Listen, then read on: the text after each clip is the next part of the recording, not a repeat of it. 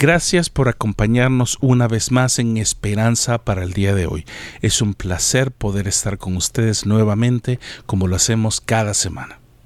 Le pedimos que se suscriba a este podcast y también que nos busque en YouTube a través de Esperanza para el día de hoy con el Inabas. Sin más que agregar, comencemos. El poder del perdón.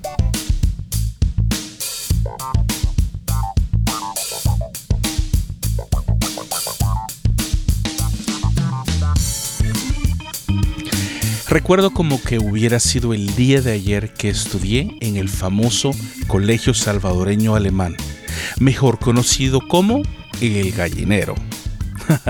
Llamado así porque la malla que rodeaba el colegio era muy similar a la que se usaba para rodear a los gallineros en El Salvador. Luego de eso, estudié en el high school o bachillerato, preparatoria, como sea que le digan en su país, en un colegio privado pero cristiano era el colegio de mi iglesia. Los recuerdo como dije anteriormente, pero no crea que por buenas cosas, sino por las razones equivocadas.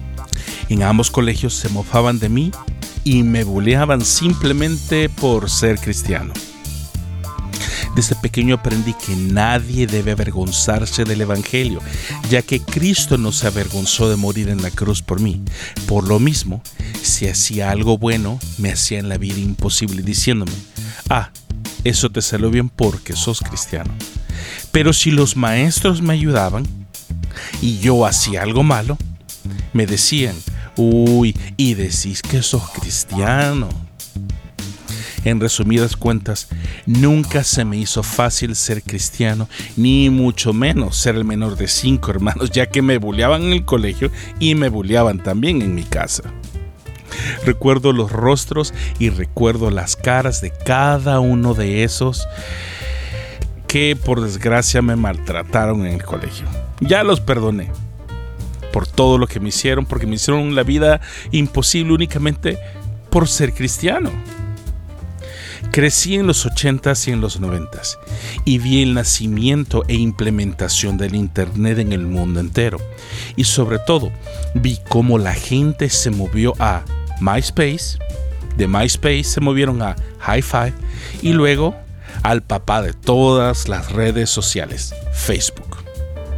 En Facebook me reencontré con todos mis amigos que conocí cuando estudié en México, mis amigos de la iglesia y también mis ex compañeros de colegio. Fue en ese momento que me reencontré con aquellos que se habían burlado de mí por ser cristiano. Me reencontré con sentimientos que había olvidado, ya que en esos momentos que me sentía humillado, abusado y sobre todo rechazado por muchos, que hubiera querido devolverles a todos ellos de la mejor manera posible o de la peor que un rayo les cayera encima, que los atropellara un carro, que los mordiera un perro, que se los comieran los chacales, así como dice la Biblia que hizo Elías.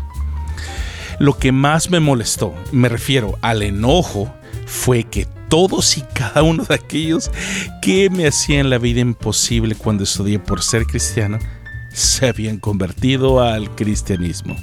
¡Hipócritas! Les grité desde mi asiento en la computadora. No se lo merecen. Que se pudran si quieren. Que de ahí lo saque Dios después de pagar todo el mal que me habían hecho durante todos mis años de la escuela. Esa misma noche, Dios me habló y me llevó a la historia del profeta Jonás. Dios le pidió a Jonás que fuera a Nínive un pueblo que era enemigo de Dios y que no le conocía. Dios le dio un mensaje a Jonás en el capítulo 1, versículo 2, y le dijo, levántate y ve a Nínive, la gran ciudad, y predica contra ella, porque su maldad ha subido a mi presencia. Sin lugar a duda, Jonás tomó el primer barco con rumbo a, exacto, el sentido opuesto. Jonás se le corrió a Dios y no quiso hacer lo que Dios le pedía porque Nínive no merecía la misericordia de Dios. La historia bíblica cuenta que en medio del mar vino una tormenta, echaron suertes y cayó la suerte en Jonás. Jonás confesó que se le había corrido a Dios, por lo que debían tirarlo por la borda para que todos se salvaran. Y así lo hicieron. Jonás finalmente llegó a Nínive y les dio el mensaje que Dios había dicho que les diera. Salió de la ciudad y se sentó a esperar que Dios chamuscara a Nínive, lo cual nunca sucedió. Nínive se arrepintió y pidió misericordia divina y Dios no exterminó a nadie de la ciudad de Nínive. ¿Qué final más feliz? ¿No lo cree así? Pues no lo fue para el profeta Jonás, ya que se molestó con Dios por no haber exterminado a los que le caían mal, a los que Jonás odiaba, a los que habían hecho la vida de Jonás imposible. Dios habla con Jonás y le dice así en el capítulo 4, versículo 2 al 4. Oh Señor, ¿no es esto lo que decía yo estando aún en mi tierra? Por eso me adelanté a oír de Atarsis, porque sé que tú eres un Dios clemente y compasivo, lento para la ira, grande en misericordia, y que desistes de hacer el mal. Ahora, oh Señor, por favor, quítame la vida, porque mejor es la muerte que la vida. El Señor le respondió, ¿haces bien en enojarte tanto? En ese momento fue que aprendí que por muchos años yo había guardado tantos malos recuerdos de esa gente que me hizo la vida imposible durante un tiempo de mi vida que yo hubiera querido realmente tener más amigos que enemigos, que el único que se privó de todo fui yo.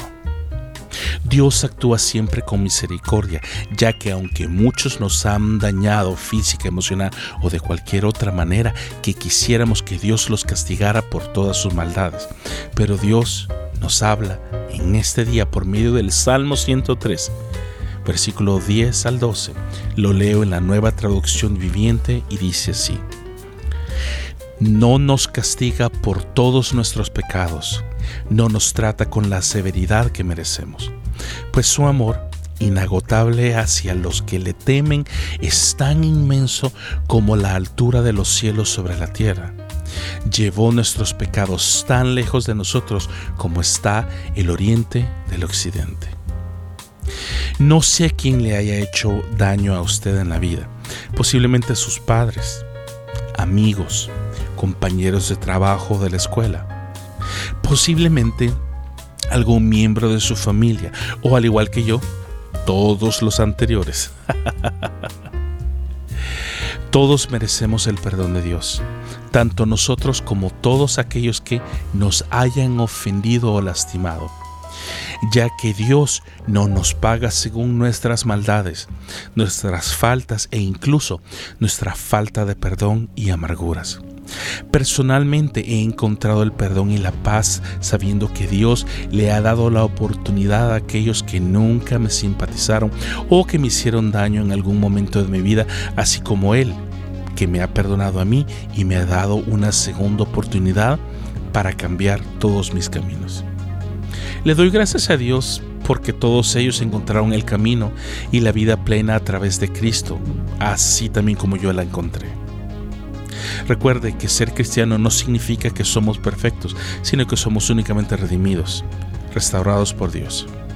Significa que hemos sido hallados faltos en todo, pero por la misericordia la gracia y el amor de Dios hemos podido salir adelante y hemos podido ser transformados en nuestra manera de pensar, hablar y sobre todo tomar la dirección correcta rumbo a Dios y su perdón, así como Él mismo lo planeó para todos nosotros.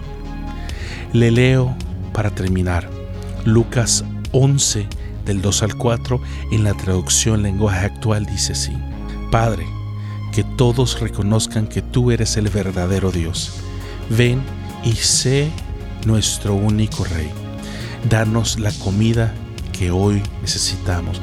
Perdona nuestros pecados, como también nosotros perdonamos a todos los que nos hacen mal. Y cuando vengan las pruebas, no permitas que ellas nos aparten de ti. Amén.